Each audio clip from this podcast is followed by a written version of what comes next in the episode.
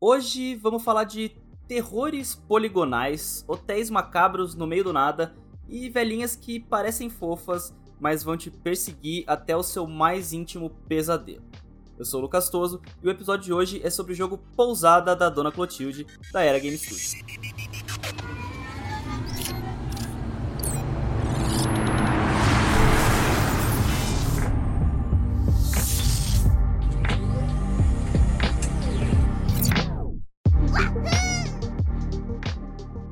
Você gosta aí de jogos indies e principalmente de jogos brasileiros, é, pense em dar aquela curtida, seguir o Controles Voadores nas redes sociais também e no agregador de podcast da sua preferência, porque aqui eu sou um grande é, necessitário, não sei nem se essa palavra existe, de, do seu like, do seu coraçãozinho, da sua salvada, do seu RT. É, o Controles é um projeto também independente que fala sobre jogos independentes de maneira independente, sem dinheiro vindo de nenhum lugar. Então, enquanto eu não tenho campanhas de financiamento, Patreon, essas coisas, dá o seu like, manda pros amigos e vem aqui ouvir sobre jogos independentes direto da boca dos desenvolvedores. E é isso aí, como eu disse, o episódio de hoje é sobre Pousada da Dona Clotilde. Então, meus amores, é, pode vir se aconchegando aí, porque aqui a pousadinha é simples, mas o café e o chá, ó, estão quentinhos e a sua cama já tá prontinha, porque quem tá aqui comigo é a Nantar, convidada aqui já, né, terceira vez, se eu não me engano, já pode pedir, pedir música no correspondente do Fantástico dos Mundos dos Games, não sei qual é, sei lá. Mas, Ana, primeiramente, seja muito bem-vinda aqui de novo pela terceira vez, agora para falar sobre o Pousada. Oi, oi, bom dia, boa tarde, boa noite. Na verdade, bom dia. Boa noite, Brasil. Boa. Bom dia, China. Já não sei mais. Já me perdi no fuso. é... Eu tô muito feliz de estar aqui de novo. Eu quero pedir minha música, então a gente precisa saber que correspondente é esse. Então, acho que esse é o momento. Precisamos. Esse é o momento. Acho que a gente precisa descobrir quem é o correspondente do Fantástico dos Games. Eu pedir música. Mas estou muito feliz de estar aqui de novo. Eu falo sempre que esse é um espaço muito acolhedor. É um espaço que eu acho que a gente precisa de mais espaços como esses no universo indie é, mais espaços onde a, gente, onde a gente se reconheça e onde a gente consiga de fato trocar. Então, muito obrigada pelo convite mais uma vez. E sempre que convidar, eu vou estar aqui, gente. Vocês vão enjoar de ouvir minha voz. É, eu que agradeço aí por você participar. Fico feliz é, que o controles. que você veja o controles assim como um, um espaço acolhedor. E hoje a gente vai ser um programa um pouco diferente, porque a gente não vai fazer aquela apresentação da Ana contando a história dela, porque ela já fez isso aqui no episódio de escape. Então, se você quiser ouvir um pouco mais sobre muitas histórias de teatro, sobre teatro misturado com videogame, sobre os perrengues da Ana fazendo milhares de funções dentro de um, um teatro também, desde a produção até aquela interface não muito amigável e, por assim dizendo, revolucionando aí, fazendo o videogame de um jeito diferente. Vai lá no episódio de escape, que eu acho que é o episódio 20. Ouve aquele lá e depois volta pra cá. Porque hoje a gente vai falar sobre a sua nova fase também, né, né? Eu acho que é muito legal você voltar aqui, porque você, essa semana mesmo, do, de quando a gente tá gravando, obviamente, você se mudou pra China. Exatamente. Você foi simplesmente pro outro lado do mundo. E bem logo depois de você fazer 20 anos trabalhando com teatro também, né? Então, é, você meio que encerrou um ciclo e agora você tá na China. O que, que você foi fazer aí? Como que você foi parar aí? É, você, acabou de fazer uma, você acabou de fazer uma reflexão que nem eu tinha feito. Mas, de fato, eu, eu acabei de fechar um ciclo, acabei de fazer 20 anos trabalhando com teatro. É, essa história da China, ela é meio louca, assim. Eu não vim pra China necessariamente a trabalho, porque geralmente o que a gente pensa uhum. sobre é ir pra China. E surgiu a oportunidade de eu vir pra China porque o meu companheiro passou no mestrado aqui. Então, como a gente tá full home office ah. na empresa já quase quatro anos, para mim fazia muito sentido mudar também, porque, né, Primeiro porque é a China. Eu acho que esse é o primeiro ponto, assim. A gente é, é, um, é um país onde a gente sabe muito pouco e, e gente, inclusive sobre esse processo migratório a gente sabe muito pouco. É, uhum. E eu tive a oportunidade de vir para uma cidade a, que foi, foi eleita pela, pelo governo chinês como a, a cidade da esportividade eletrônica. Ah, que legal. Que cidade que é? Anjou. E pra você ter uma noção assim, só de como é aqui, eu, eu moro agora de frente, de frente pra um motel da Tencent focado em esportes. Foda. O negócio é absurdo, sabe? Uhum. Então, é, quando eu entendi um pouco o que era aqui, eu entendi que era uma puta possibilidade é, para mim, enquanto profissional, para aprender, enfim. Eu, uma das coisas que eu quero fazer aqui é estudar. Ainda não é nesse primeiro momento, até porque eu preciso melhorar um pouco meu chinês. Uhum. É, mas entender um pouco esse mercado que é gigantesco, sabe? É, não só da esportividade eletrônica, mas de fato o, o, o mercado de, de desenvolvimento de jogos aqui na China é em tamanhos que são proporcionalmente inimagináveis pra gente pensando no cenário indie no Brasil. Uhum. Então, é, pensar que, sei lá, que minha empresa tem hoje 10 pessoas trabalhando e que aqui um estúdio pequeno tem de garagem, tem 100, é, é, é, muito é uhum. muito assustador, assim, essa comparação. Então, está sendo uma experiência muito interessante para poder aprender é, e entender como, como a gente como eu levo um pouco desse, desse aprendizagem, dessa aprendizagem para minha empresa é, e para o cenário brasileiro também. Uhum. Isso que você falou é muito interessante, né? Porque duas coisas que você falou né, agora nessa introdução. E primeiro é, a gente realmente sabe muito pouco sobre a China, né? É, muito por né, uma tradição, uma mídia tradicional ocidental que demoniza é, toda essa cultura Sim. e o país por causa do comunismo e, e afins. É, e uma dificuldade de é, encontrar de jeitos fáceis é, informações reais. Tem muita fake news no meio das notícias em relação à China. E a segunda coisa interessante também é a diferença absurda do, do tamanho das coisas, né? A China já é um, é um país com 1 bilhão e 300 mil pessoas, então, de fato, tudo é numa escala muito, escala muito maior, né? E estar num, num lugar assim... A gente não ouve falar muito de jogos é, chineses, por exemplo, né? Agora, recentemente, o, o Wulong lá é, saiu da bolha e, e, foi grande, mas uhum, é, a sim. Tencent também é gigantesca, né? É, mas a gente acaba não conhecendo muito, por exemplo, o cenário indie da China, né? Que volta ou outra tem umas promoções lá na Steam com algumas coisas. Mas agora você vai estar tá enfiada nesse meio, assim. É... E nesse pouco tempo, nesses dias que você tá aí, já deu para sentir algumas diferenças, impactos culturais, assim, em relação à sua querida e saudosa Bahia? Vamos lá. É, é, eu, eu, tô fech... eu fechei minhas primeiras 24 horas, então eu tô indo para o meu terceiro dia na China. Uhum. Então, tudo é muito recente. É, e tudo é muito diferente. Eu acho que esse é o ponto principal, assim. A ideia do que a gente tem sobre... É, profissionalmente eu não sei ainda, né? Porque eu realmente tô chegando. Uhum. E tô indo com muita calma, assim, nessas, nessas impressões profissionais.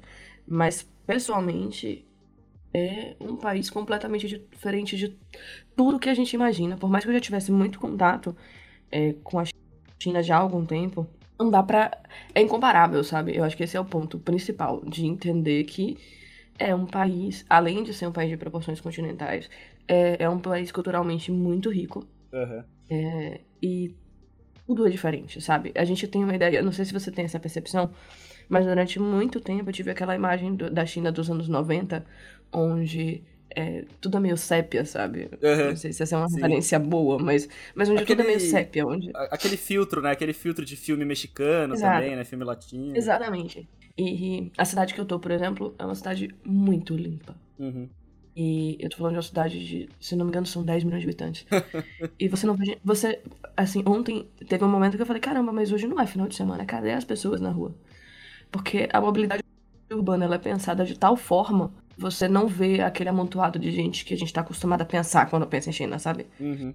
Então, tudo é em proporção muito grande mas ao mesmo tempo é tão bem calculado que você não tem aquela ideia de amontoado de gente, sabe? Sim. Que até São Paulo, por exemplo, dependendo, tem bastante, sabe? Dependendo do lugar que você tá, você tem essa sensação de amontoado de muita gente de correria. Sim. E você não tem aqui. Tipo, eu saí ontem em horário de pico, em plena quarta-feira, e fiquei, cadê, o, cadê o horário de pico, sabe? Cadê gente pra caramba na rua? Trânsito, enfim, não tem. E isso me assustou muito. As ruas são muito largas, muito arborizadas. Uhum. É, então, eu acho que primeiro é entender que nada do que a gente recebeu é real. Beleza, isso eu já entendi. Mas o que, que é real? E aí, quando você começa a entender o que, que é real, vai dando, um, vai dando um nozinho, assim, sabe? Tipo, as pessoas são muito acolhedoras. Uhum. Mas, ao mesmo tempo, é, não é todo mundo que tá acostumado a ver gringo. Outra coisa que é engraçada, né? Agora aqui eu sou gringa.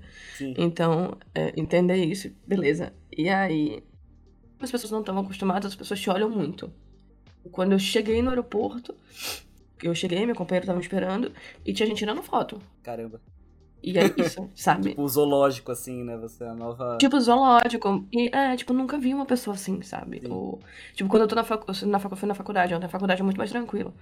Porque tem muito, tem muito estudante de outros países. Uhum. Então eles estão mais acostumados. Mas, tipo, eu parei na rua pra atravessar e tinha uma menininha e ela ficava me olhando. Sabe quando você olha para uma coisa que você nunca viu? Sim. Foi isso. Então é engraçado, assim, porque é, você sai dessa ideia do Brasil, onde é um país extremamente miscigenado, e a gente está muito acostumado a ver uma pessoa de qualquer jeito e falar pode ser brasileiro. E você chega aqui onde as pessoas têm, têm um fenótipo muito mais parecido. Então, alguém que não parece, sabe imediatamente que não é daqui, hum. sabe? Não tem dúvida. Destaca não tem possibilidade muito. de. É, não tem como falar assim, ah, acho que. Não, não é acho tenho certeza que eu nunca sabe que esse ser humano não é daqui. Então é, é, isso, acho que em termos culturais eu ainda não senti muito choque, mas eu senti uma receptividade muito grande. As pessoas são muito acolhedoras. Legal. Mas eu ainda tô chegando. Não sofri xenofobia ainda, gente. Uhum. É 1 a 0 pra China, porque quando eu fui morar no Rio Grande do Sul, sofri xenofobia no primeiro dia. Então, olha. Sendo do mesmo país, inclusive. É, três dias sem xenofobia, tô no lucro. Desse lance cultural, assim, é, eu sei que faz muito pouco tempo, é muito difícil para você falar isso ainda. Mas referente à, à parte dos jogos, é, já deu para notar que, por exemplo, os jogos indies nacionais aí da China tem mais espaço, tem mais reconhecimento, tem mais visibilidade do que os indies têm aqui dentro do Brasil, do que os indies brasileiros têm aqui dentro? Eu acho que tem uma questão que muda tudo. Que é, isso aí eu nem tinha vindo para cá, mas eu já sabia. Uhum. Que é aqui o governo, o Estado entende games enquanto cultura. Certo. E isso muda muito a perspectiva de como eles lidam com isso. Uhum. Então, como eles lidam com a produção de jogos. Porque eles, eles entendem cultura como. Como é que eu explico isso? Uma parte do que é um povo. Sim. Então, é, isso faz com que a forma como você invista em games, por exemplo, ou, ou exponha esses jogos, ou dê espaço a esses jogos, ela é completamente diferente, sabe? Em termos numéricos, é, isso já muda muito. Porque é, aqui no Brasil, ou aqui no Brasil, ainda tu falha. Aí no Brasil, a gente tem uma ideia, por exemplo, vamos pensar assim em termos financeiros, né? Uhum. É, um aporte de um milhão para um estúdio indie, é, não é todo estúdio indie que consegue. Sim. Aqui, os aportes para jogo mobile, pelo que eu achei da legislação, eles. Tem legislação. Uhum. Você tem legislação para jogos. Eu acho que só aí a gente tem uma diferença absurda. Sim, totalmente sabe? Em termos do, do que a gente tem no Brasil, que é tudo a gente aprendendo, bebendo um pouco ali do, do, do audiovisual, entendendo games enquanto audiovisual ainda. Em alguns lugares isso ainda é uma questão, na Bahia isso ainda é uma questão, por exemplo. E aqui isso não é. Tem coisas que não são discutidas, sabe? Mas, porque já, já se passou dessa etapa. É, então, em termos de, de estrutura, por exemplo, é, de acesso, de possibilidade, de investimento, é, é muito diferente. No, assim, você tem uma Tencent gigantesca aqui, enfim. Mas você tem uma série de outras empresas que eu ainda não conheci e pretendo visitá-las. É, mas que, que conseguem estar é, tá numa condição muito diferente. Muito diferente da do Brasil, sabe? Hum. Então, hum. Eu é acho mais bem consolidado de... já, né? Sim. E é muito mais possível. É muito mais possível, sabe? Tipo, como é que eu explico isso? É, se eu não me engano, a gente tinha um edital da Ancine. A gente teve um edital que, era um edital que ia até um milhão. Mas, se você for pensar é, em investimento, a gente está pensando sempre em investimento. É, em investimento, é, em, é, principalmente em empresas de fora Sim. no Brasil. Porque o Brasil não investe. O mercado brasileiro não investe em jogos, uhum. sabe? A gente está começando a mudar isso, mas ainda muito, muito a passos muito curtos, sabe? Sim. Então eu acho que é, entender que um lugar desse tamanho consegue investir e a gente, com a riqueza cultural que a gente tem, não consegue ainda, é, na real é muito triste, sabe? Porque eu acho que é, o que falta não é o dinheiro. O que falta é a capacidade de entender jogos como, é, como um mecanismo também, como uma ferramenta, sabe? Sim. É, não só como um como... divertimento, né? Não só como Porque, porque, o, porque o entretenimento ele é importante, sabe? Uhum. Quando a gente pensa em expansão cultural, por exemplo. O, o divertimento, o entretenimento ele é importante. Sim. Sabe? É, e a sensação que eu tenho é que o, o Estado brasileiro ainda não entendeu isso, sabe? Ainda está tentando entender. Então a gente tem, por exemplo, a fala muito infeliz do nosso presidente, é, que tentou se retratar, mas eu acho que ainda não compreende, talvez, uhum. uh, a dimensão do, do que ele disse. Que isso demonstra como a gente está atrasado, sabe? Sim. Porque, ao mesmo tempo que eu tô dizendo, olha, não, a China entende isso aqui, entende games enquanto cultura. Então a China entende games enquanto, é, enquanto uma produção cultural que é positiva e importante para o país. Então, uma coisa que aconteceu durante a pandemia, por exemplo, foi as empresas, inclusive de game, zeraram impostos, porque não estava é, não, não tava gerando receita, então, inicialmente, zerou imposto. Eu continuei pagando TFF.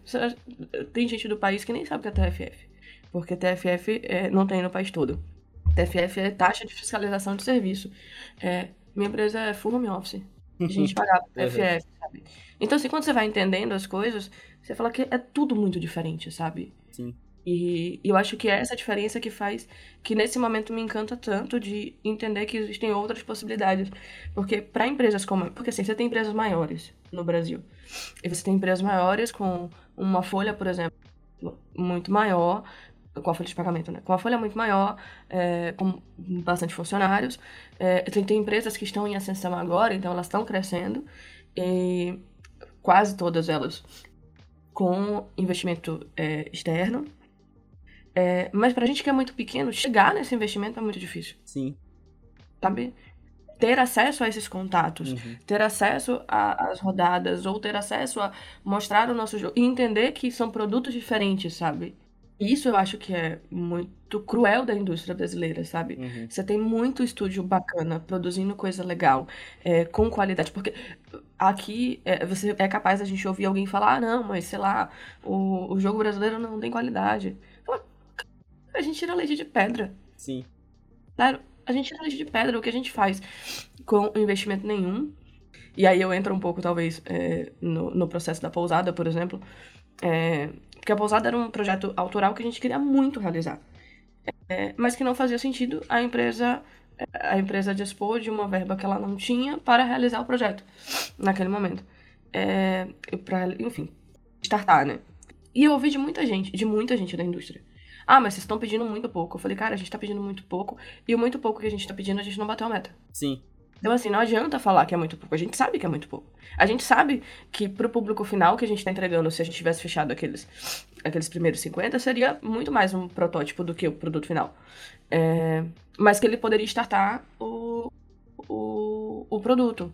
Como aconteceu? Eu acho que, é, apesar de. E é muito engraçado isso que fica parecendo o, o prêmio de consolação, mas uhum. apesar da gente não ter conseguido é, arrematar né, a campanha, a gente não conseguiu atingir a meta. Mas a gente conseguiu coisas muito positivas com a campanha. Porque, primeiro, a gente conseguiu validar várias coisas que a gente não tinha como validar antes. Legal.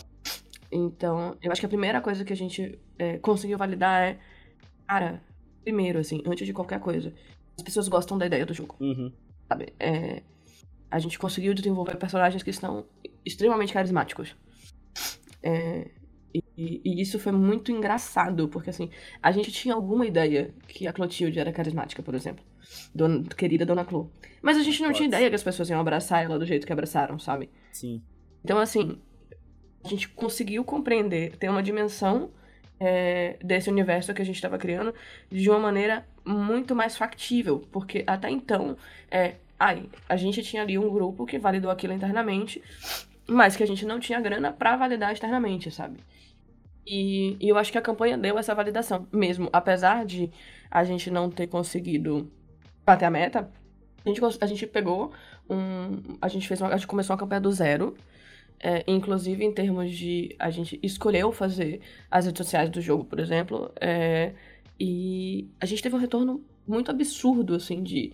É, das pessoas que estão em contato até hoje, que elas estão interagindo até hoje e, e que elas acreditam que o jogo vai sair, sabe? Sim. É...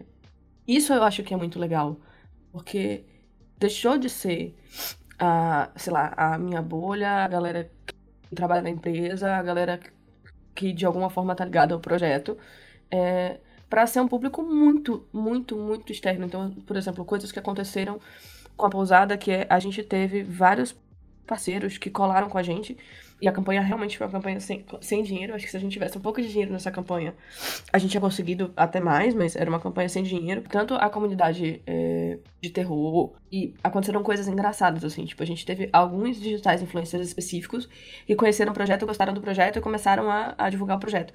E aí, a bolha dessa galera, que não era uma bolha necessariamente de jogos, ou pelo menos uma bolha tradicional de jogos, né? Que a gente tá muito acostumado a, uma bolha muito específica de quando a gente trabalha com jogos indie. E aí caiu num, num rolê de uma galera nada a ver, assim, tipo. É, teve muita gente mais velha que curtiu o jogo. É, e a, a, partir disso, né? Os playtests a partir disso também foram.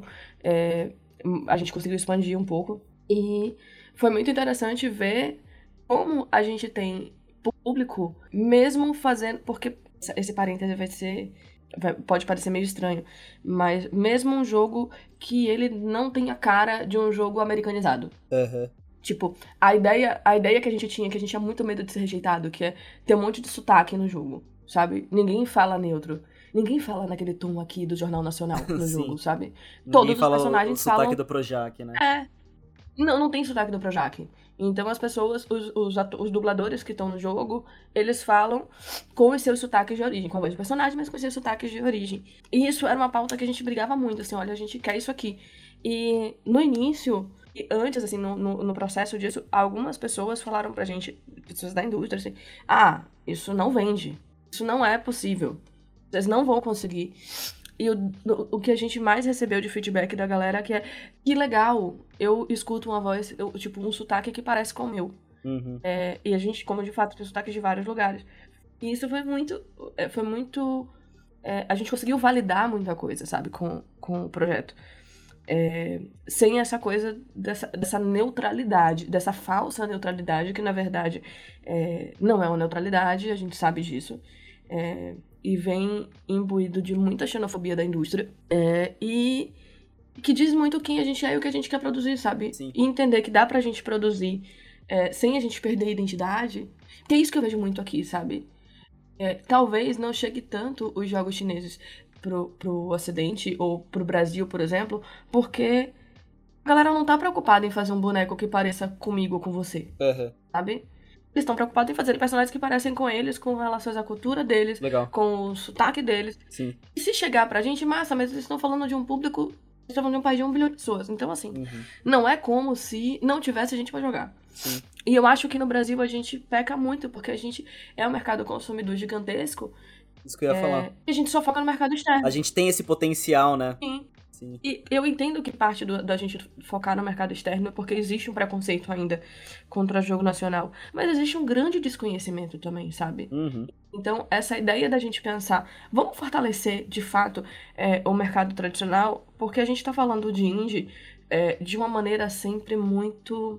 Um, uma ideia de indie meio amadora, sabe? Uhum como se a gente tivesse que fazer um esforço muito grande para o público consumir. Parece que a gente está pedindo desculpa para o público uhum.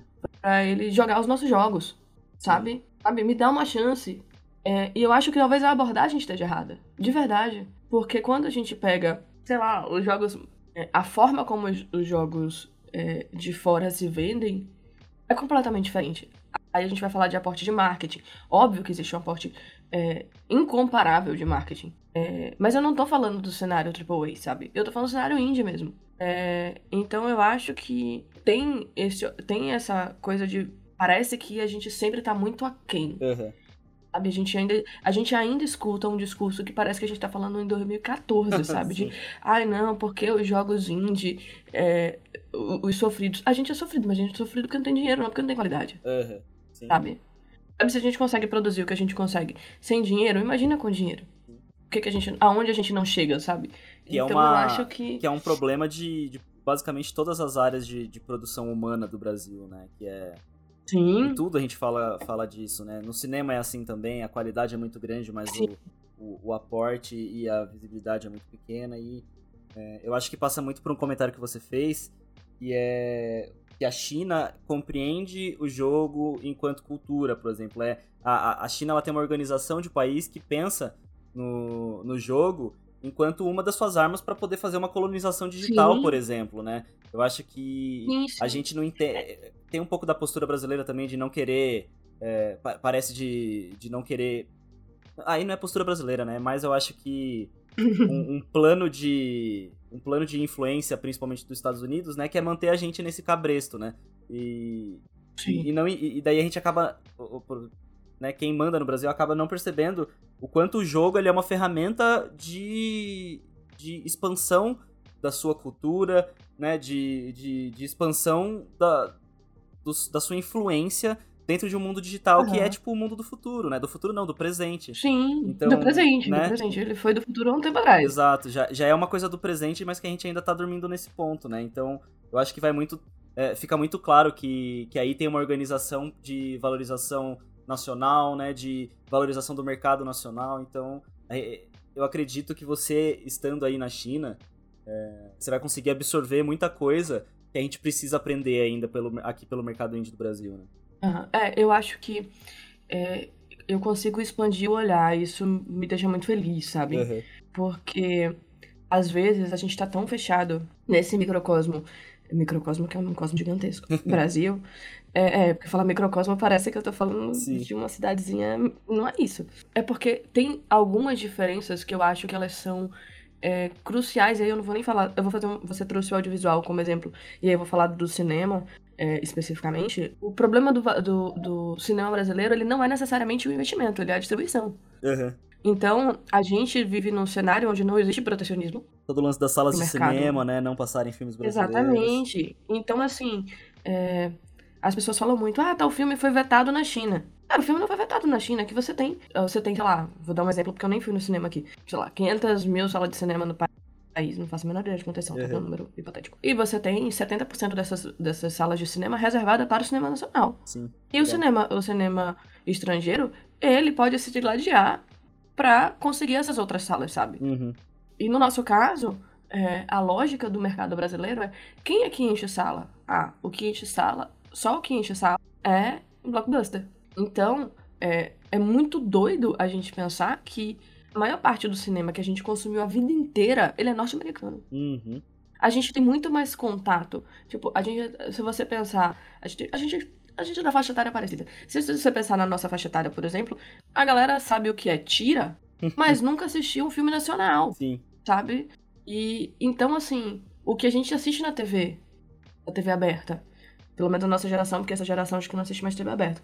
Ou pelo menos não do jeito que a gente assistia. Uhum. Mas o que se assiste na TV aberta é de fora, em termos de cinema. Em termos dos programas, dos programas locais. Mas cinema, principalmente, é pensando uh, no cinema norte-americano. Sim. Porque, e quando eu falo norte-americano é porque ele tem um recorte.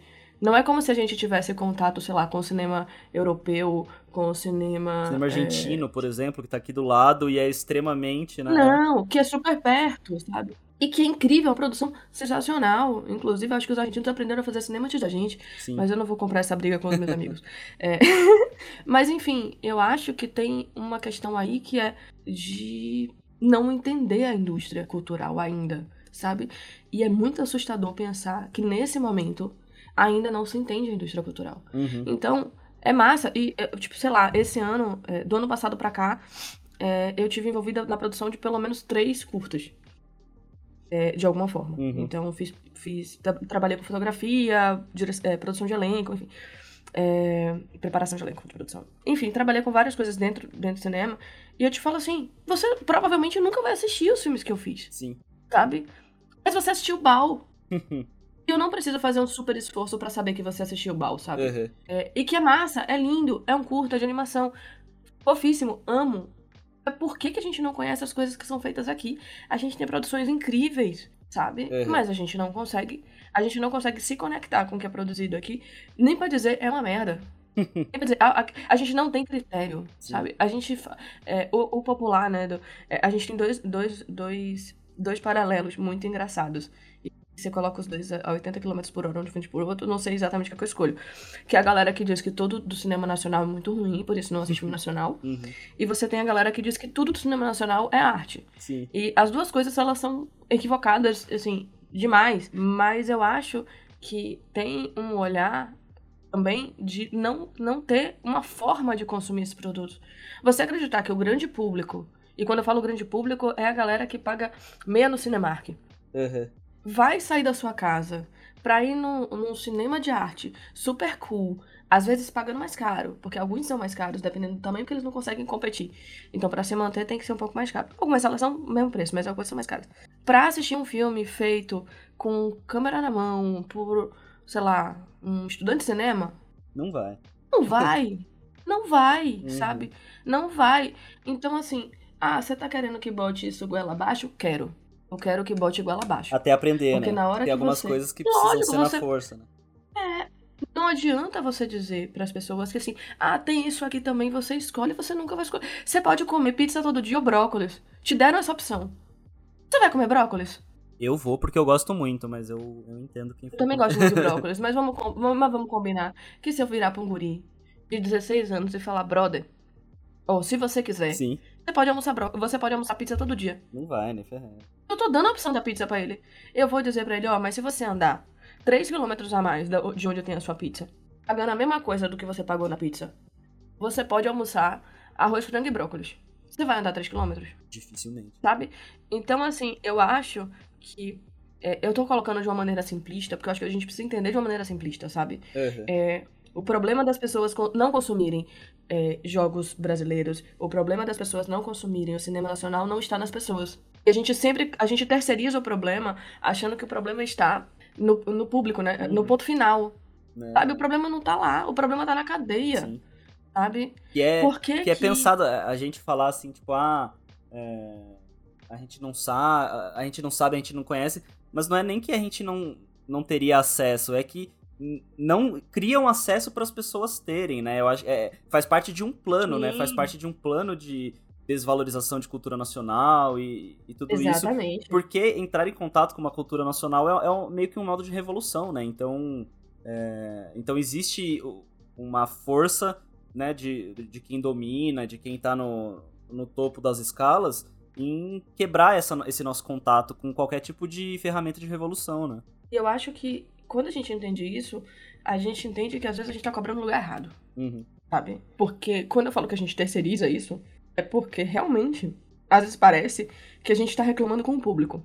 Sabe? E quando eu falo a gente, eu tô falando do mercado de games. Uhum. Sabe? É, quantas vezes você viu um dev dizer, ah, é muito difícil produzir pro Brasil porque o, Brasil, o brasileiro não gosta de consumir os próprios jogos. Uhum. Ah, a gente não tem dublagem, voz original, por exemplo, em português porque o brasileiro não valoriza a dublagem.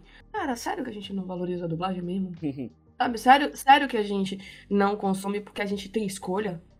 Porque a gente não tem escolha, sabe? Quando a, o Estado entender, e aí eu tô falando especificamente do Estado, isso precisa, isso precisa vir de cima. Uhum.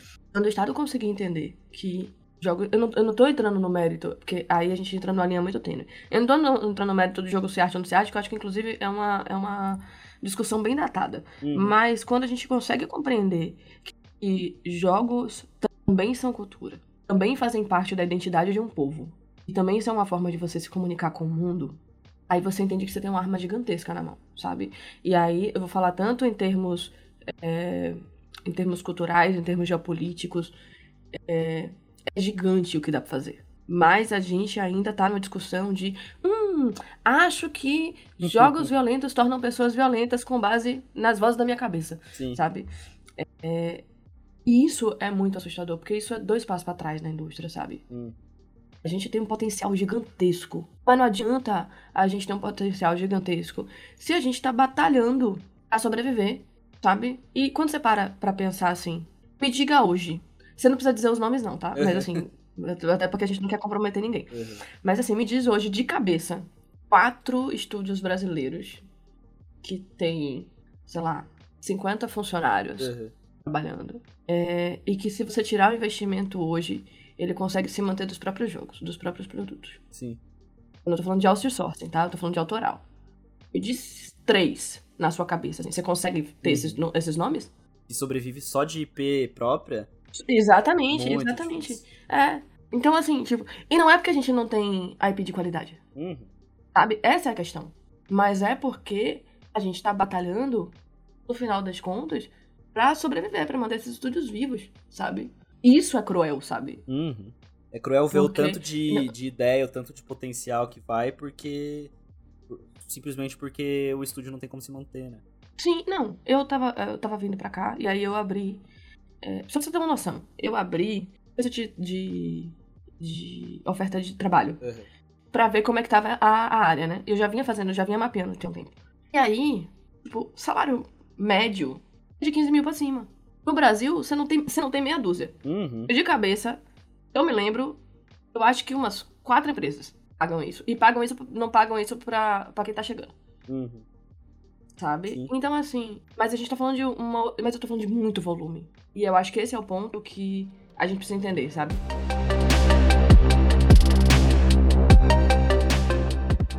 Vamos então agora falar né, do Pousada, vamos entender o que é esse jogo. Falamos uhum. bastante aí sobre questões políticas, socioeconômicas.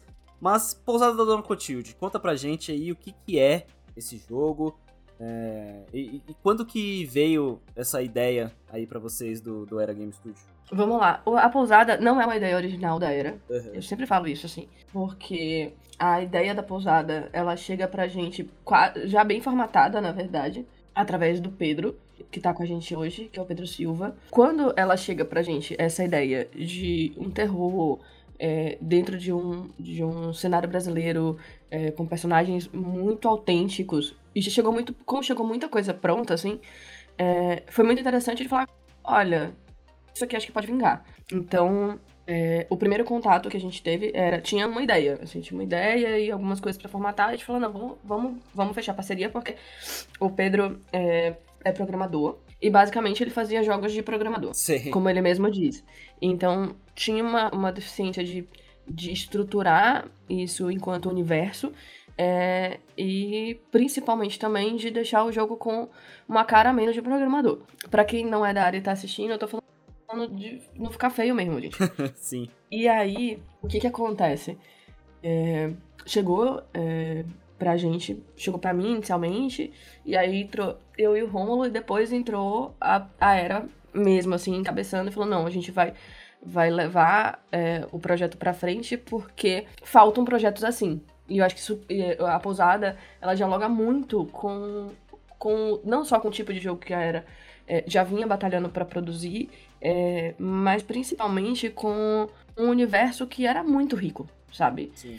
Então as possibilidades de desdobramento da pousada, é, e aí pensando na pousada enquanto, enquanto IP, eram enormes, sabe? E, enfim, aí, aí é que a gente começa a, a entender e a gente vai, começa a prototipar. Só que assim, o que que acontece? Como é que, eu não sei se, se a galera entende isso, mas como é que a maior parte dos estúdios brasileiros hoje, eles se sustentam? A maior parte dos estúdios brasileiros ou tem um investidor, e esse investidor vai bancar você fazer os, os seus autorais, por exemplo, até você até eles virarem uhum. é, e, e, as suas IPs ganharem força, ou você trabalha com outsourcing. Sim. Geralmente são essas duas, essas, esses dois pontos. Ah, tem a galera dos advergames, tem, tem várias possibilidades dentro disso. Mas no caso da gente, é, outsourcing foi meio que a saída pra gente conseguir é, manter o estúdio aberto. Principalmente quando começou a pandemia, que aí a gente já não podia mais, por exemplo, fazer, é, fazer escape, a gente não podia mais fazer as coisas que eram presenciais. É, uhum. É, outsourcing foi o caminho mais viável e natural, obviamente. É, principalmente porque a gente tinha algumas skills que eram muito boas, assim, no estúdio para outsourcing. É, e uma delas é que a gente, a gente consegue prototipar muito rápido, então a gente consegue validar e testar as coisas muito rápido. Uhum. É, principalmente por quê? Porque a gente é um estúdio pequeno que trabalha sem grana. Então, se a gente não valida a gente não, é, é, não consegue validar algo rápido, a gente acaba tendo, um, às vezes, tendo uma demanda de trabalho muito grande para algo que não vai para frente. E isso pra gente é perder dinheiro. É, e, obviamente, as pessoas trabalharem, se, jogarem seus, sua força de trabalho fora. E aí, quando a gente começa a. A gente tá nesse trabalho de trabalhar basicamente fazendo é, outsourcing e entendendo e buscando investimento e outros caminhos, é, a gente vê na pousada uma possibilidade, para além disso, é, de produzir algo na linha autoral, é, mas que não fosse esse autoral pasteurizado que a gente vem, que é uma coisa de um não lugar. A gente não queria um não lugar e a pousada tinha muito essa cara, sabe? Sim. Então, é quando a gente tem o primeiro contato, a gente abraça isso e a gente começa a começa a desenvolver esse primeiro esse primeiro protótipo. Isso isso foi quando, mais ou menos? É, eu não tenho a menor ideia no tempo mais, mas eu eu diria que isso foi há um ano atrás. Uhum.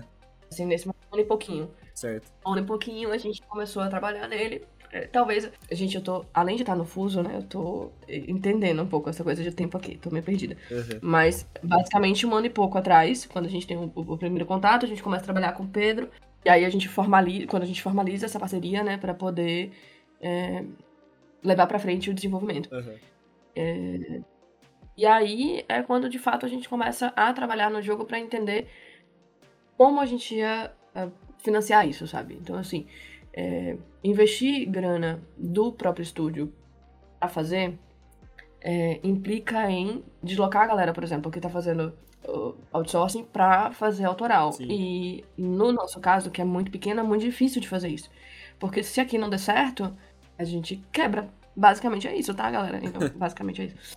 É, então, a campanha, a gente, quando a gente pensa a campanha, é primeiro tentando validar a pousada enquanto, enquanto projeto de jogo, né? Então, eu quero validar isso aqui, eu quero entender como o público recebe isso. Sim. E o melhor caminho pra gente era um financiamento. Por quê? Porque a gente é um estúdio pequeno do Nordeste que não tem muito, muito conhecimento de mercado, as pessoas não conhecem muito a gente. E a ideia da campanha foi, cara, se a gente não, não ganhar dinheiro, se a gente não conseguir financiar a campanha, a gente ganha visibilidade. Sim.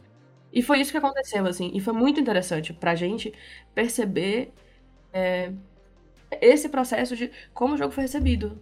Como as pessoas conseguiam olhar para o jogo e falar: hum, é, tem alguma coisa aqui, sabe?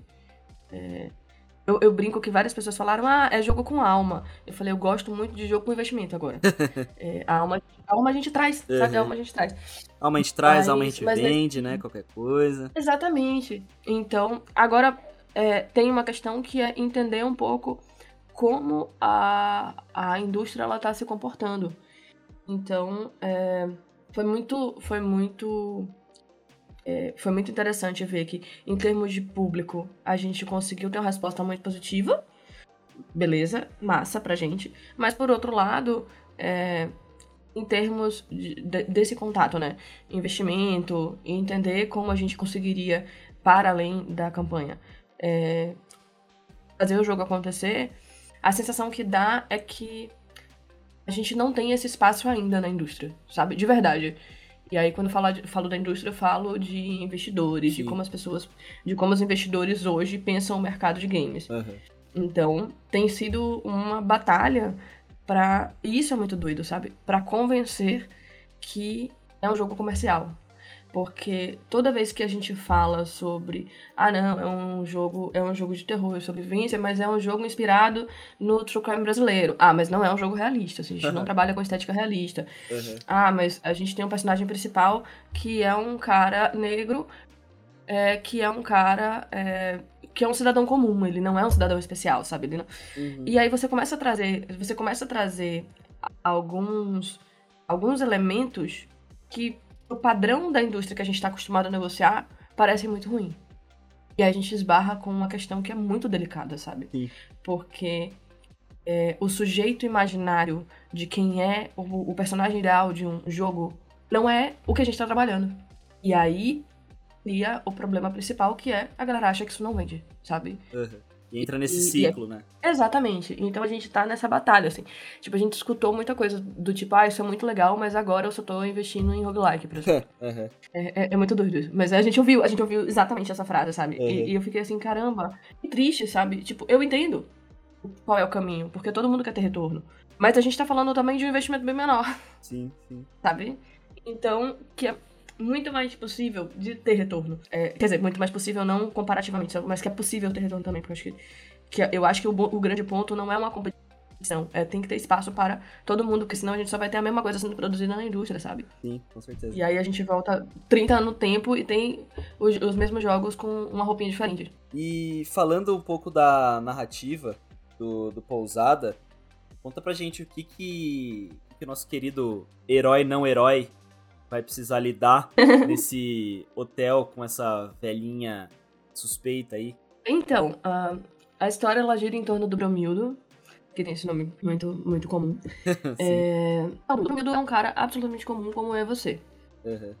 Que tá afim de descansar, tomar uma cerveja, ficar em casa vendo um filme ruim é, sem ter que pensar muito na vida, e ele acaba lidando com a, a, a, morte de seu pai, e é quando ele é convidado a entrar nessa história. E é no caminho pro, pro velório do pai, ele para numa pousadinha charmosa, muito acolhedora, com essa senhora maravilhosa que é a querida Dona Clô, a dormir, porque tá chovendo muito. Então é, é engraçado porque o, a pousada não é o nosso fim, a pousada é o, o meio do nosso caminho, sabe? Entre o destino final. E quando ele chega na pousada, as pessoas sempre dizem, né? Não confia muito em velho. Porque pessoas ruins também merecem. Mas às vezes a gente não escuta. e Bromildo é o cara que não escutou, ele tava cansado demais. E, e, e é, a dona Clotilde, ela é encantadora, ela é.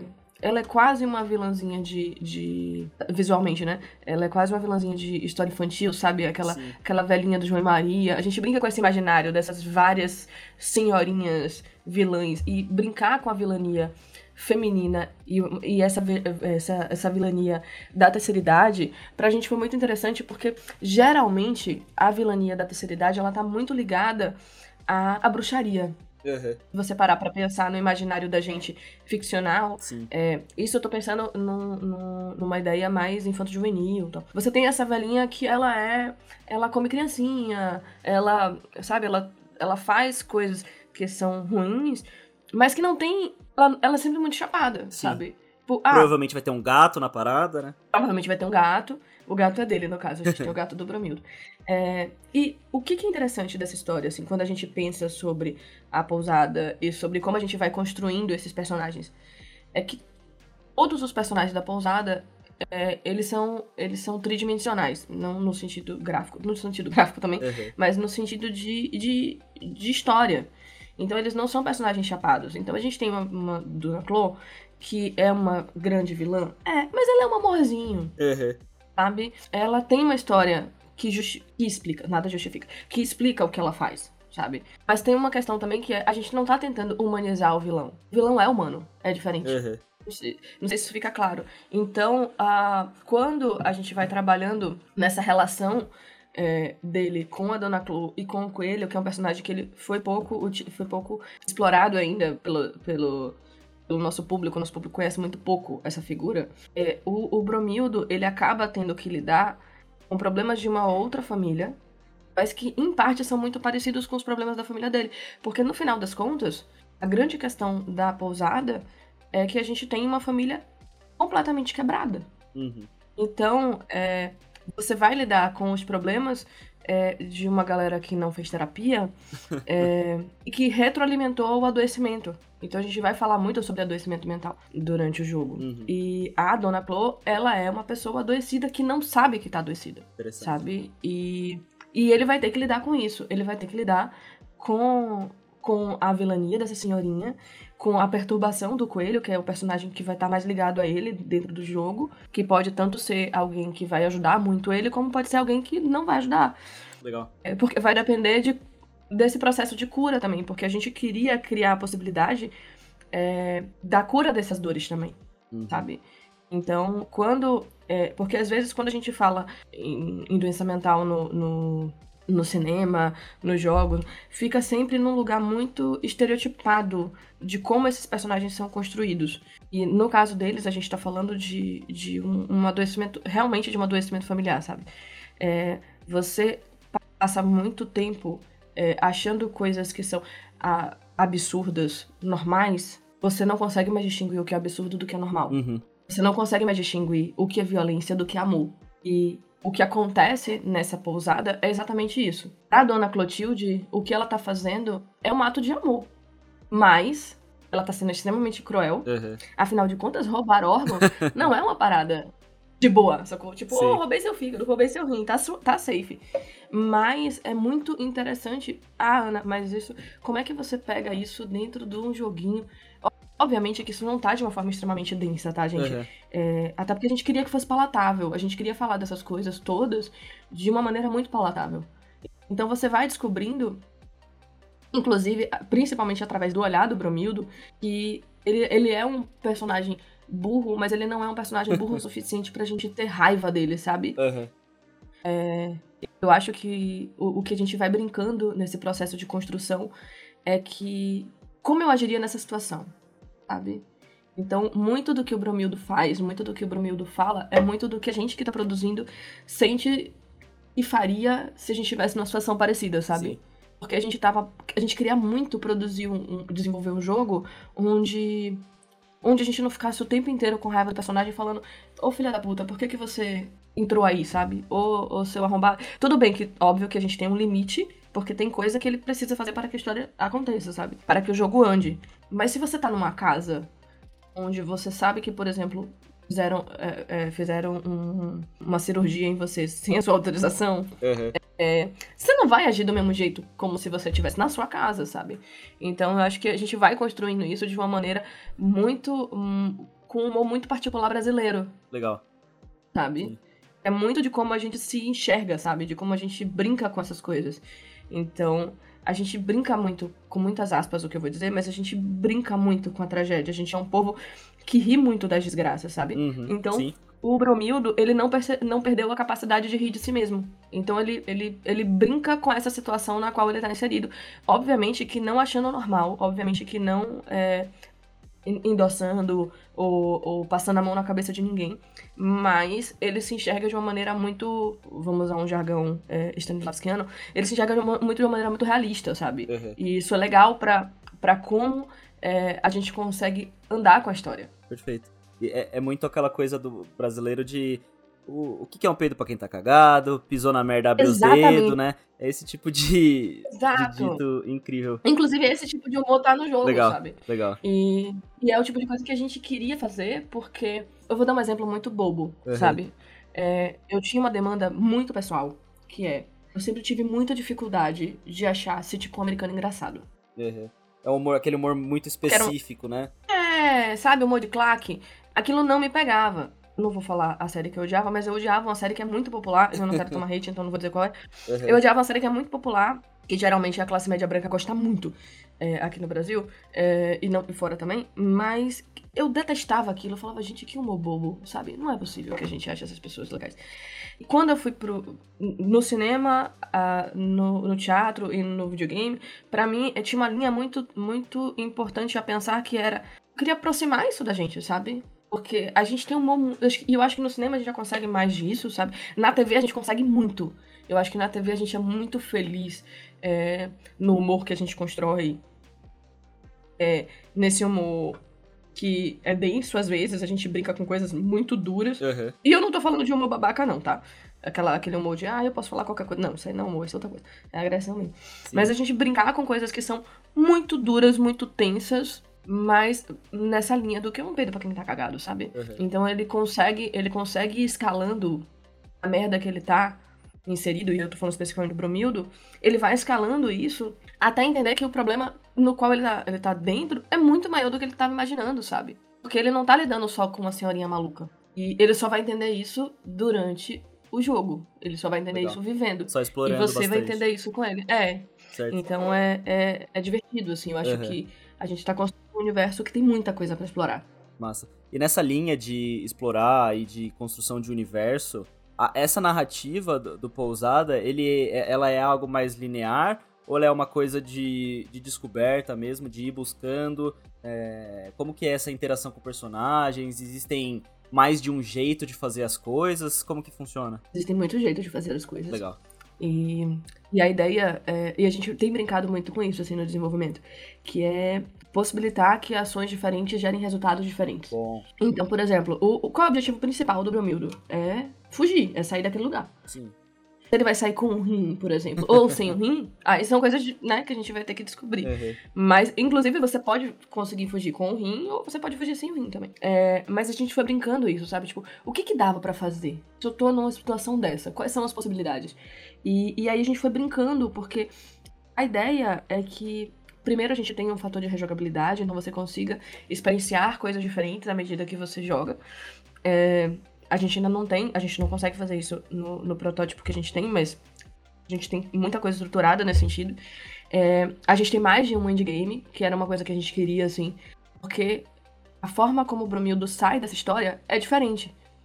Então, não é só ele entrou, não é só uh, aquela coisa de eu entrei no Rio, uma, quando eu entrei no Rio eu era uma pessoa, quando eu saí era outra e o Rio também era. Uhum. A ideia é que, como ele mudou ao longo do percurso, dependendo de como ele saia disso, o que vai acontecer com ele, como ele vai encarar o final dele, é, é, diferente. E como ele vai olhar para si, sabe? Uhum.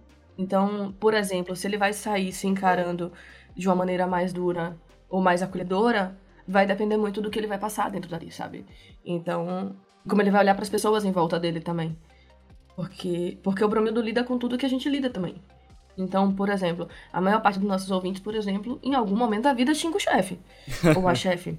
Uhum. É, e, e o Bromildo lida com essa lógica da exploração capitalista, sabe? Diretamente.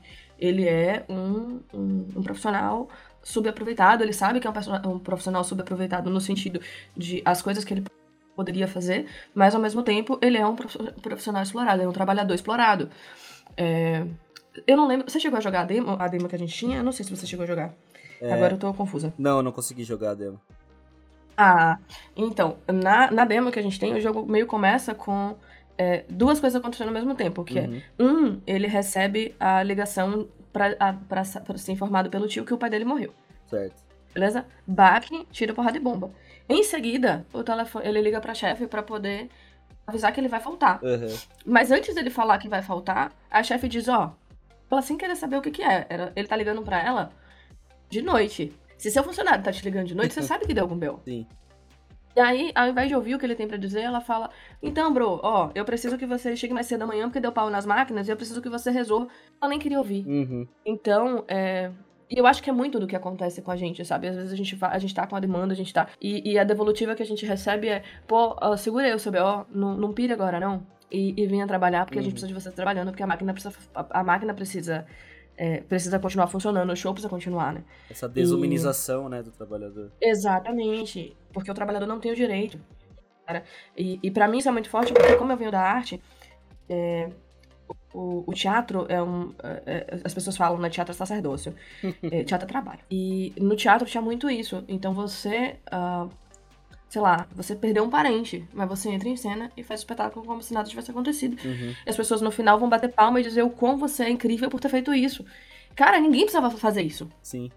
Isso não é legal, sabe? Você tá com uma dor que não cabe em você. Eu tenho muitos amigos que, que sei lá, perderam o pai. E, e, e a ideia do perder o pai é muito isso também, sabe? Se perderam o pai, receberam a ligação de: olha, seu pai acabou de falecer, tava para entrar em cena e ao invés de cancelar o espetáculo porque já tinham vendido ingresso, continuou lá e fez o espetáculo naquela difícil homenagem ao meu pai. Não é, sabe? Essa é a ideia que incutiram em você. Você só tá sendo mais uma vez violentado, sabe? Então, a ideia do Bromildo é a gente se relacionar um pouco com isso também, sabe?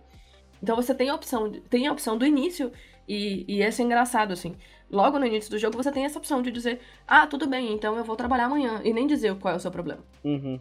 E se acontece isso, você terminou o jogo, porque você escolheu não ir pra aventura. Sim. E, e é uma piada da gente, é, da gente colocar como a gente anula a vida da gente o tempo inteiro é, em prol dessas escolhas que, na verdade, às vezes nem são uma escolha, sabe? Às vezes você sabe que se você não for, você vai ser demitido. Uhum. Sabe? Você sabe que se você não for, você não vai estar tão bem assim com o chefe. E, e, e, é sempre reação em cadeia. Então, é, foi muito interessante pra gente poder brincar com isso, sabe? Em nenhum Legal. momento a gente tá falando, olha, como o trabalhador explorado. Isso a gente não tá dizendo diretamente, mas isso tá lá. E eu acho que é importante também, do que a gente quer dizer e do que a gente produz, é, colocar isso em xeque.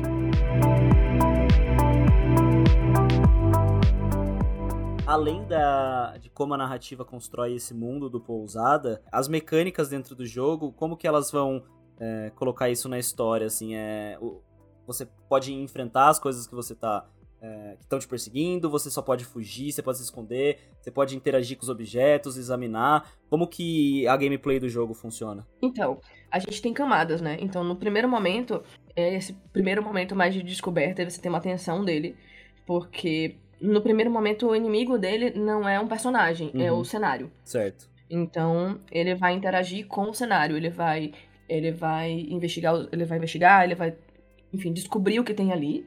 Então a gente tem uma coisa mais mais point and click nesse primeiro momento. Uhum.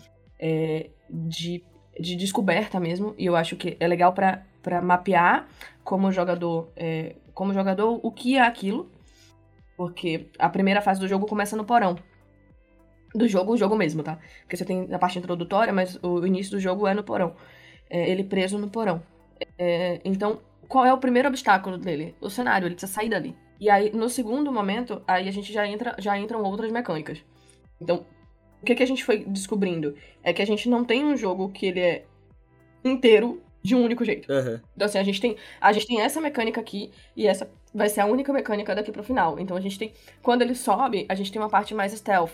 Então, é, é, é, muito engraçado, porque a gente tem esse personagem, que é a figura do coelho, que a gente queria muito que parecesse que é um, um coelho, né? Mas é uma pessoa vestida de coelho. Uhum. É, e é quando esse personagem começa a perseguir o Brumildo. Porque a gente achou o seguinte, cara, se a gente tiver uma velhinha perseguindo ele, ele corre ou dá uma porrada na velha e acabou. E acabou.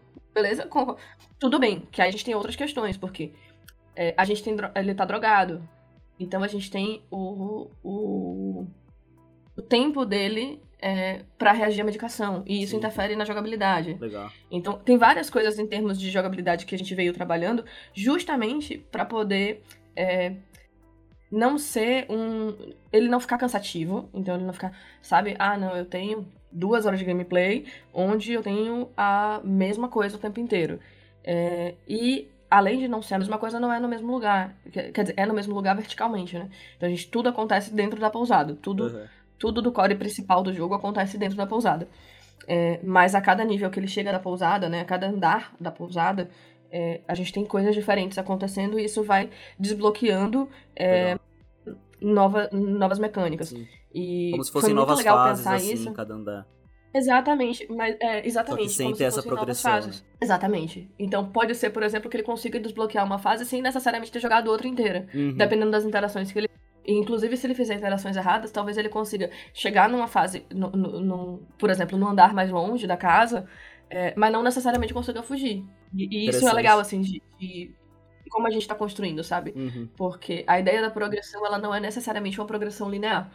Porque a gente também não queria que fosse super linear para condicionar o jogador a, ah não, a pessoa que tá jogando, ela tem que fazer esse caminho, porque se ela não fizer esse caminho aqui, é, tá errado, sabe? Uhum. Então, a gente tem várias possibilidades de caminhos no jogo. Como eu disse, isso vai gerar endgames diferentes. Então, é, dentro do, do, projeto, assim, de, do que a gente trabalhou até agora, eu quero muito que a gente consiga construir tudo, né? Obviamente que depende daquela coisa que a gente gosta hum. muito e tem pouco, que é dinheiro. É, mas a gente tem muita possibilidade é, do que dá para desenvolver nisso, sabe? Certo. E dentro, eu acho que o resultado, né, dessa junção, tanto das mecânicas quanto da narrativa, é, é o lance de ser um jogo de terror, de ser um jogo de sobrevivência. Sim. Mas ele é, ele é um jogo de susto, com uma coisa, aquela coisa mais jumpscare, aquela coisa mais visual, mais, ou ele é mais aquele medo de atmosfera, aquele medo de claustrofobia, né, de, de ficar com medo do que tem atrás do corredor, assim, é mais esse, esse lance da atmosfera? A gente tava com muita, eu tava muito tensa, aí vai ser meu momento, meu momento de desabafo, eu tava muito tensa porque eu nunca trabalhei com terror antes, uhum. diretamente, assim, eu fiz algumas coisas, flertei com terror, mas eu nunca tinha feito nada de terror. Certo. Então a gente tinha muito medo, tanto de ficar over, é, quanto de ficar bobo. Por quê? Porque a gente tá falando de uma estética low poly que não é necessariamente usada para o terror, ela não é normalmente usada para o terror. A gente é, prototipou ele em. Ai, gente, esqueci o nome agora. Desculpa, tô, tô sem mim. Mas quando a gente prototipou ele, tinha essa imagem é, mais infantilizada mesmo. Certo. E ainda assim, o feedback que a gente recebeu foi: é muito tenso. Legal. Pô, a gente não dá susto, mas o jogador tá o tempo inteiro achando que ele vai tomar susto. Uhum. Isso pra gente é muito legal, assim, porque gera uma tensão que é. Ai, não sei o que vai acontecer agora, sabe? Sim. Mas a gente não queria que fosse um jogo de susto, que a gente queria aproximar um público que geralmente não joga terror, que é o público feminino. Uhum.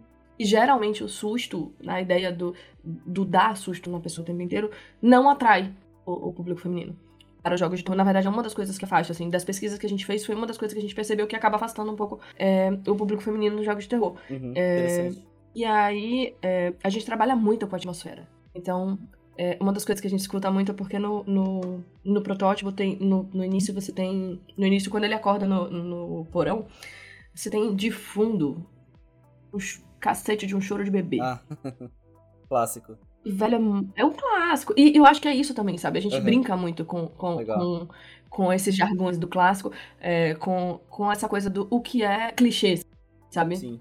Brincar com clichê.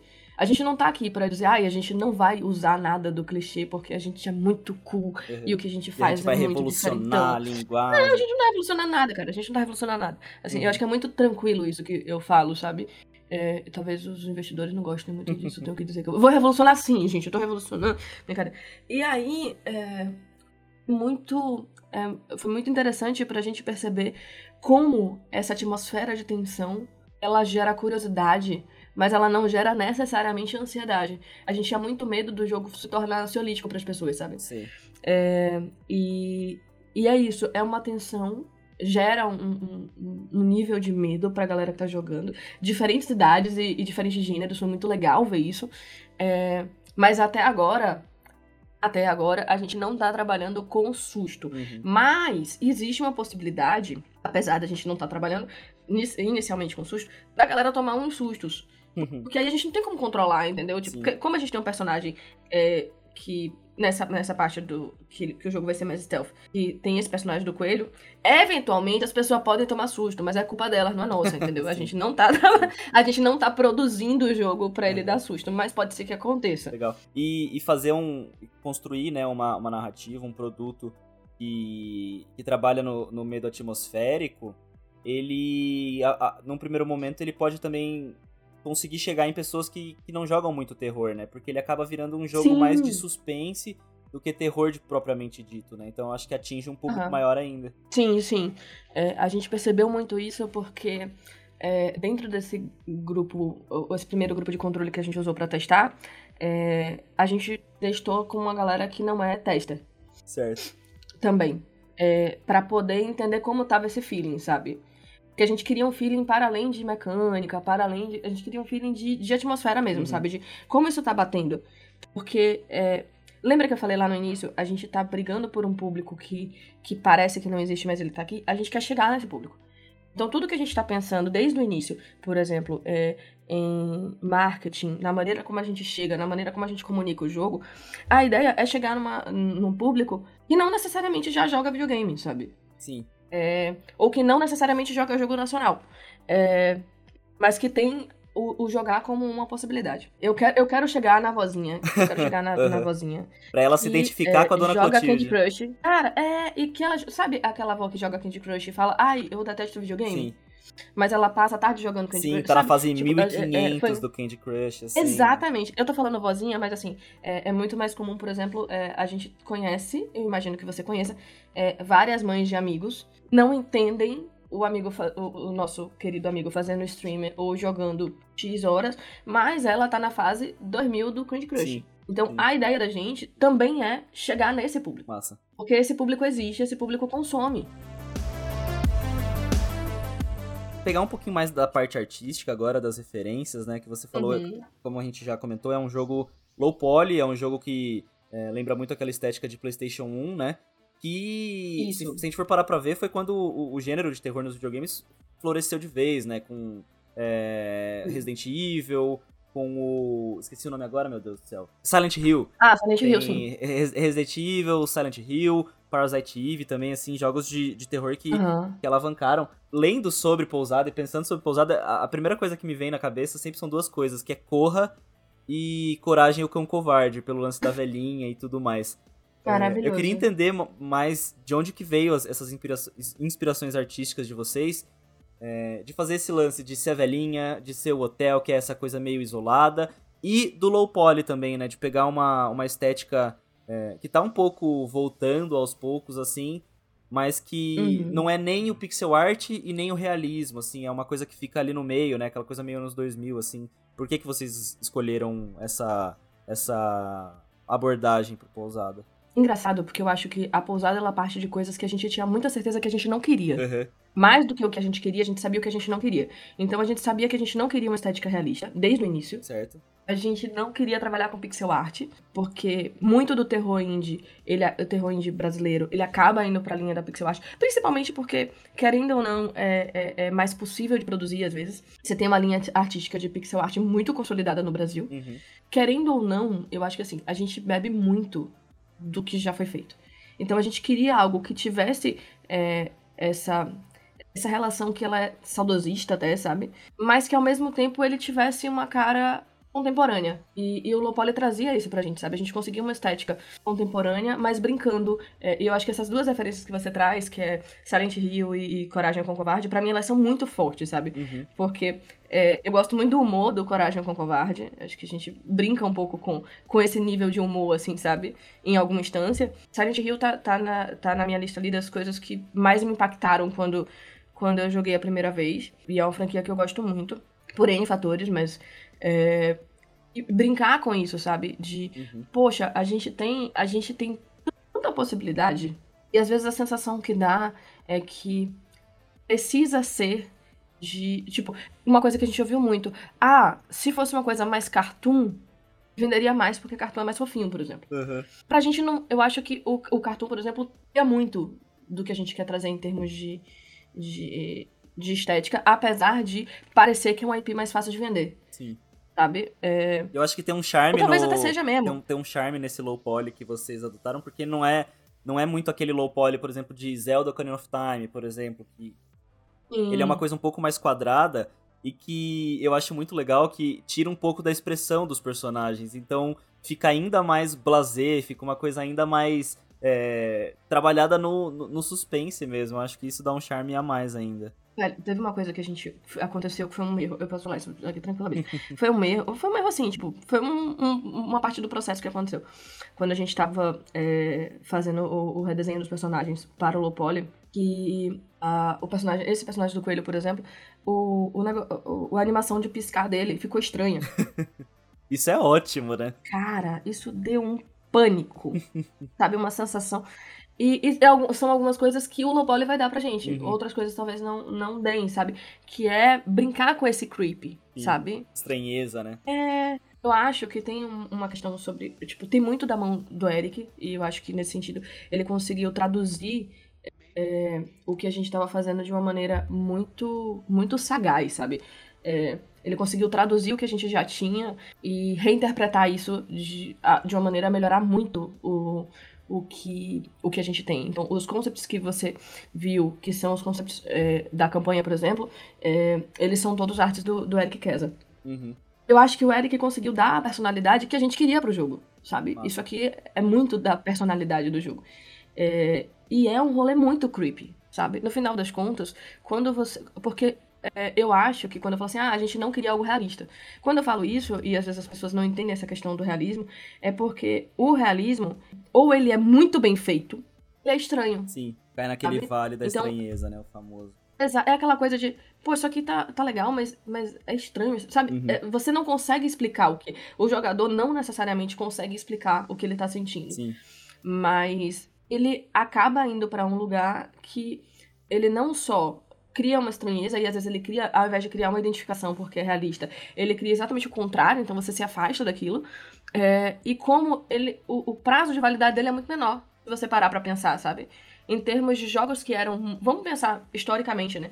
Jogos que eram extremamente realistas há, eu não vou falar, 10 anos atrás. O que era realismo há 10 anos atrás é completamente do que é realismo hoje, porque o estado da arte é outro. Sim, sim. Então, é, a gente era, cara, eu quero ter uma sobrevida maior com esse jogo também, sabe? E eu não vou conseguir fazer um real... nesse momento, com a grana que eu tenho, com o investimento que eu tenho, eu não tenho nenhuma condição. Além de não ter vontade, mas eu não tenho nenhuma condição de fazer um realismo para competir com um grande estúdio que tá com, sei lá, um prédio de render, sabe? Sim. Não tem como, sabe? Então, assim, eu acho que foi, foi uma escolha, além de ser uma escolha estética muito, muito, muito é, factível pro que a gente tinha, é, era muito entendendo que jogo é esse que a gente quer construir, hum. sabe? E, e como você disse, o Lopoli tá voltando. Bastante até. E eu acho que acaba que a gente tá em consonância com o que tá acontecendo no nosso tempo. Legal. Sabe? Essa ideia do, do retrô ainda tá começando a ficar cada vez mais forte. Uhum. Porque a gente tem uma galera a gente que jogava, jogou Silent Hill jovem, não importa quando, e agora, quando vê esses jogos, fala, ai, dá uma nostalgia. Sim. E brincar com essa sensação de nostalgia é interessante pra gente. É, é o que eu falei muito no, no episódio do, do Moonrider aqui, com o pessoal da Joy Masher, hum. que é o, o, ciclo, esse ciclo do retrô, né, do que é retrô. Porque você pega, assim, o, o, o 8 bits, o, o Nintendinho, Sim. isso é 40 anos atrás já. E o low uhum. poly, ele tá nessa área de ser 20, 25 anos atrás. Então ele. O low poly agora vai ser o novo retrô, né? Eu acho que a gente tá começando Exatamente. a entrar num momento que vai ter muito mais é, jogo low poly. É, emendando tudo isso, colocando tudo que a gente falou aqui no pacotinho, né? Colocando aquela fitinha bonitinha para dar de presente. É, quais que são os planos aí, as previsões de data de lançamento? Vocês já têm alguma ideia? É, ou um, um, começo de ideia? Você acha que ainda é. Falar que é 2023 é um pouco sonhar demais ou, ou, ou não? Olha, sendo bem realista, agora 2023 é sonhar demais, uhum. porque a gente tá é, com algumas negociações, mas a gente ainda não fechou. Legal. É, porque assim, muita coisa mudou nessa minha vinda pra cá, né? Uhum. Então, inclusive, as negociações, elas estão mudando também. E aí, a gente presume que 2024 vai ser possível. Legal ser mais realista, pelo menos algum contato é, com a produção vocês vão ter em 2024. Não, e eu acho que isso é importante, assim, muita gente achou é, que o projeto morreu porque a gente não conseguiu é, o financiamento. Na verdade, não. É, a gente tem interesse em voltar com o financiamento porque a gente tem pedidos para voltar com o financiamento. Massa. O financiamento coletivo. Uhum, interessante. É, mas a gente está estudando isso. Eu acho que é, a campanha ensinou muito pra gente, sabe? Do que fazer e do que não fazer, de como a gente chega, do tempo que a campanha leva. Foi um grande aprendizagem. Pra gente foi um grande, foi um grande aprendizado, assim, de como produzir isso, de como tornar isso possível. É, principalmente pensando que, em que público a gente consegue chegar, sabe? Qual escala é essa? Uhum. E, e, deu para entender várias coisas. Então, é, existe uma possibilidade de ainda em 2023 ter uma nova campanha no segundo semestre. Aí a gente vai falar, obviamente, de, de outros valores, mas de outra campanha também. E pensando outro, outro estágio desse desenvolvimento. Sim. E a ideia é que a gente tenha alguma coisa é, em 2024. É, em outubro de 2024. O plano da gente é outubro de 2024. Essa é a meta. Uhum. Mas Dilma tá aí pra dizer que talvez a gente precise dobrar. dobrar a meta. E a ideia é lançar só para PC? Ou tem uma negociação aí, de repente, para fazer uns ports para console também? O que vocês estão imaginando de, de plataforma? É, inicialmente a gente começou desenvolvendo para PC, principalmente porque era a skill principal da gente. Uhum. É, mas a ideia é fazer porting para console e para o mobile. Ah, legal. É... Para chegar ali na, na tiazinha do, do Candy Crush. Exatamente, Nossa. exatamente, Nossa. sabe? Não, não dá para eu achar, porque é, também seria é, incoerente da minha parte dizer, ah, eu quero chegar na tiazinha do Candy Crush é, vendendo o jogo na Steam, entende? Tipo, é, não vai chegar nela. É, então eu preciso encurtar esse caminho. Uhum. E aí, uma, uma, das, uma das metas é ir pro mobile. Massa, falamos bastante aí do Pousada, Ana. É, uma última pergunta antes da gente ir pro encerramento é a questão de que você até comentou um pouquinho sobre estrutura do da, da Era Game Studio, né? Com você indo para aí, apesar de que as, as operações de vocês já estavam todas de home office, mas o estúdio continua igual, você fazendo suas coisas daí, a galera fazendo as coisas daqui. Seu trabalho também com a Women Game Jam vai manter? Quais são os seus planos de futuro? Tá tudo igual. Uhum. Apesar de estar tá tudo diferente. é, o que mudou foi o fuso. É, pra mim o que muda é o fuso, mas não tenho. É, a gente conseguiu estruturar para manter os nossos trabalhos é, em home. Agora o que muda um pouco é, é padrão de reunião mesmo, entender esses horários. E eu tô descobrindo ainda também, tipo, eu tenho um planejamento. Esse planejamento vai ser cumprido? Não sei. Uhum. Porque, por exemplo, estamos gravando e para mim a gente começou a gravar às sete da manhã. Sim. Então, é, é, entender um pouco isso, entender que as reuniões vão mudar de horário, tem algumas coisas que não vão acontecer da mesma forma, mas vão acontecer. Então, as operações elas continuam igual. O Women Game Jam igual, inclusive esse ano a gente tem edição comemorativa de cinco anos da Women Game Jam. Massa. E, e a ideia é não só tá igual, como expandir. Então, é, a, os trabalhos eles continuam. E, e, parte da minha vinda para cá é também para tentar melhorar esse sistema, sabe? Então, é, estruturalmente falando, eu espero em breve ter novidades, é, novidades de expansão, mas é isso. Estamos aqui ainda. estamos aqui trabalhando igual. E, e, entendendo um pouco como vai ser essa relação confusa, que eu já entendi que é um pouco mais difícil do que eu imaginei que seria.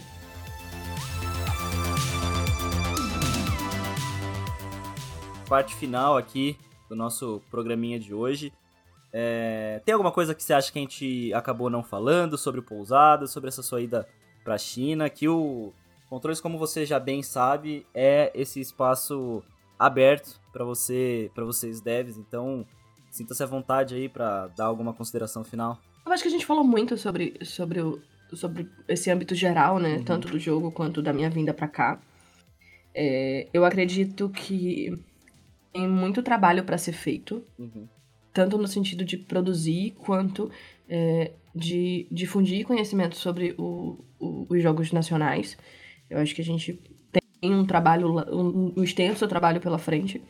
E, e parte da pousada é, da Era e de vários estúdios brasileiros conseguirem se estruturar e se firmar no mercado, é, vai passar por esse processo é, de validação e, e, de fomento do mercado nacional de jogos, é, pensando nesse cenário indie.